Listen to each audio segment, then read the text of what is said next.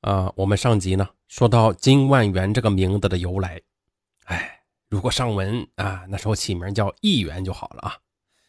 这个金万元呢，他傻大黑粗的，也从小不爱学习，小学三年级都没毕业，就打死也不再登学校的大门了。来到社会混迹，学的是满嘴的脏话，字典里的那些脏字他不认识，可是呢，却能通过他的嘴组合运用。他胆小怕事但是还经常骂人，又经常被人欺负，所以呢，还经常的花钱买平安。富人的孩子不当家呀，只会败家。嘿，这个金万元呐，是他父亲公司的副总经理，可是呢，他却从来也不谈业务。他最大的特长就是谈对象。他呢，为许多女孩买包，买这买那的，出血不心痛。就好像老爸辛苦赚的钱都是供他往这上面花的，可惜呀，他十六岁开始谈恋爱，谈到了二十三岁也没谈成一个。原因呢是女孩长得都不漂亮，他想找一个漂亮的姑娘。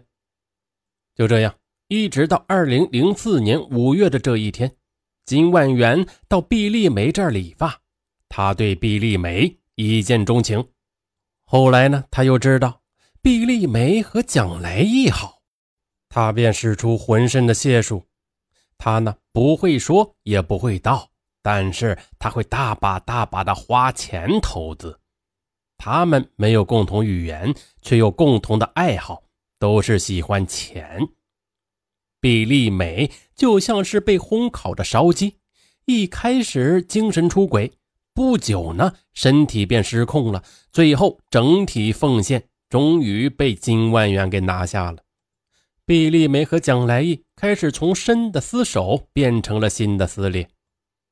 而这个时候，没有清醒认识、足够防备的蒋来义，把攒的钱花光了，还不知道这个秘密。此时的毕丽梅想慢慢的冷淡、疏远蒋来义，对他的失约也就成了家常便饭。他希望蒋来义能有自知之明，自动离开。但是呢？蒋来义却不计较毕丽梅的冷淡，他一直在想书上的话：热恋中的女孩都这样，距离才产生思念，爱呢是有试用期的。他总是希望坏事能变好事，就是不去思考好事会变成坏事。他呢爱心不死，这种状态维持了一个月，毕丽梅想和蒋来义当机立断了，一次。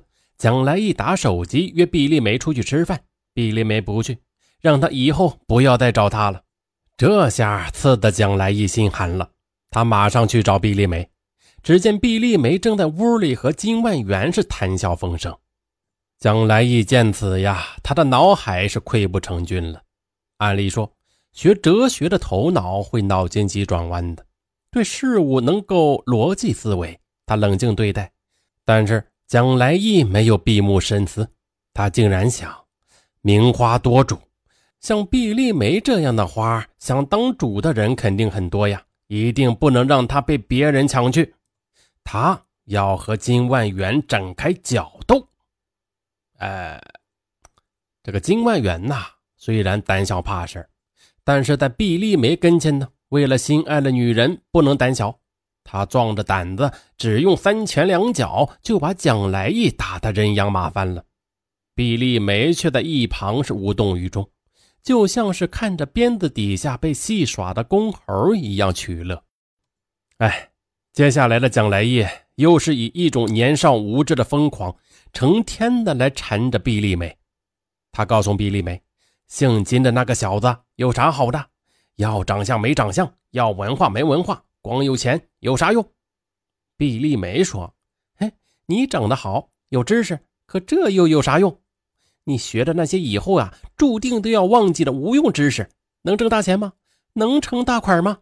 哼，你没有这个能耐，所以你上大学也是个穷光蛋，一天到晚累得腰酸腿疼、头昏眼花的，才挣七百块钱都不够我买一盒化妆品的。我还听金万元说了。”你爸妈年老多病，农村的那个家穷的连破房子都没有了。听到这里，蒋来义他恨死金万元了。这小子咋能这样挑拨？他耐心地说：“只是眼前这样，以后会改变的。”而毕丽梅呢，却讽刺他：“那是不可能的。告诉你吧，我只相信一步到位的这种享用结果，其他都是你穷人的哲学，对本小姐没用。本小姐要的就是富的哲学。”蒋来义继续和他争辩：“这不是理由。”有人穷的只剩爱，有人富的没有爱，这也是哲理。毕丽梅冷笑：“哼，你以为哲理都准确？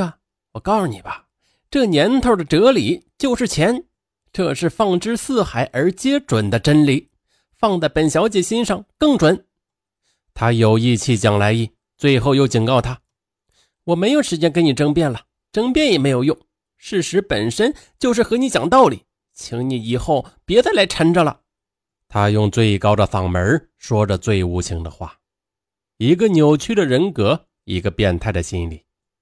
分手对蒋来意来说是一种伤害，他悲哀，过去因贫困差点失学，今天因贫困又失恋，这命运咋这么苦啊？他恨父母没有能耐。这些日子，蒋来义心里变空了，变痛。他狂躁，他的意识都好像要崩溃。一天到晚呢，他精神郁闷，脸色蜡黄，走路腿脚都无力了，并且见谁都烦。脑袋里呢，天天都在重温、留恋、缅怀过去，心里灌满了毕丽梅的影子。他周而复始地抄袭着过去的日子。工作呢也经常的出错，被一次又一次的警告。二零零四年六月十九日，蒋来义又再去找毕丽梅，说的十分可怜：“小梅啊，我对你的感情太深了。自从你离开了我，我吃不好也睡不着，天天都在想着你，天天都在梦你，一闭上眼睛都是你。”蒋来义死皮赖脸的缠着毕丽梅。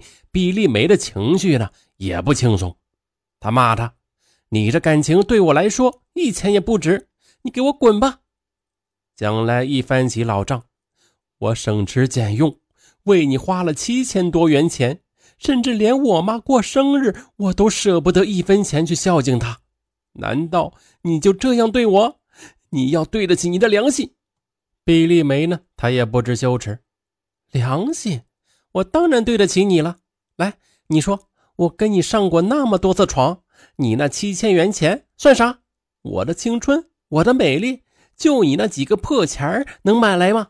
告诉你吧，金万元给我买首饰，一次都得花两万多块钱，你行吗？你能比吗？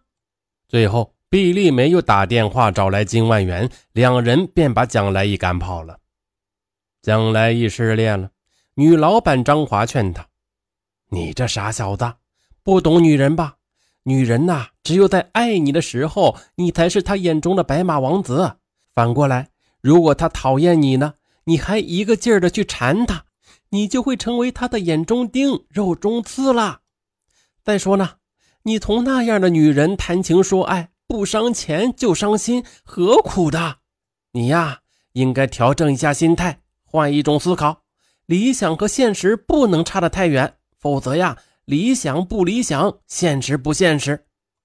同事们也都来劝蒋来意，对贪心的女人最好离他而去。大男人敢爱敢恨，还应该敢散。散了呢，也可以再找啊，找别人的爱也是对他一种最好的报复。蒋来义呢，还是没吃镇静剂，他不听不信，仍然去纠缠毕丽梅。毕丽梅和金万元在一起，他就去干扰；两人上街呢，他在后面跟踪盯梢。不管他们怎么骂、怎么打，都无济于事。金万元也拿蒋来义没办法了。他问毕丽梅：“你花了他多少钱？”毕丽梅她瞪着眼睛撒谎说：“我花了他大概一万五千块钱吧。”金万元呢，便拿出了两万块钱。毕丽梅自从认识金万元，就像是开了银行。和金万元要钱时，就像是金家父子公司门前的那头石头狮子，总是大张口。毕丽梅呢，还蒋来义的钱，蒋来义不要，他说就要毕丽梅这个人，气得毕丽梅打了蒋来义一个大嘴巴子。哼我看你是病的不轻。蒋来义口里流着血，打吧打吧，打死也爱你。哎呀，这算啥事儿啊？上文说到这儿都被蒋来义给气个半死，那说不下去了。好，这集就先说到这儿。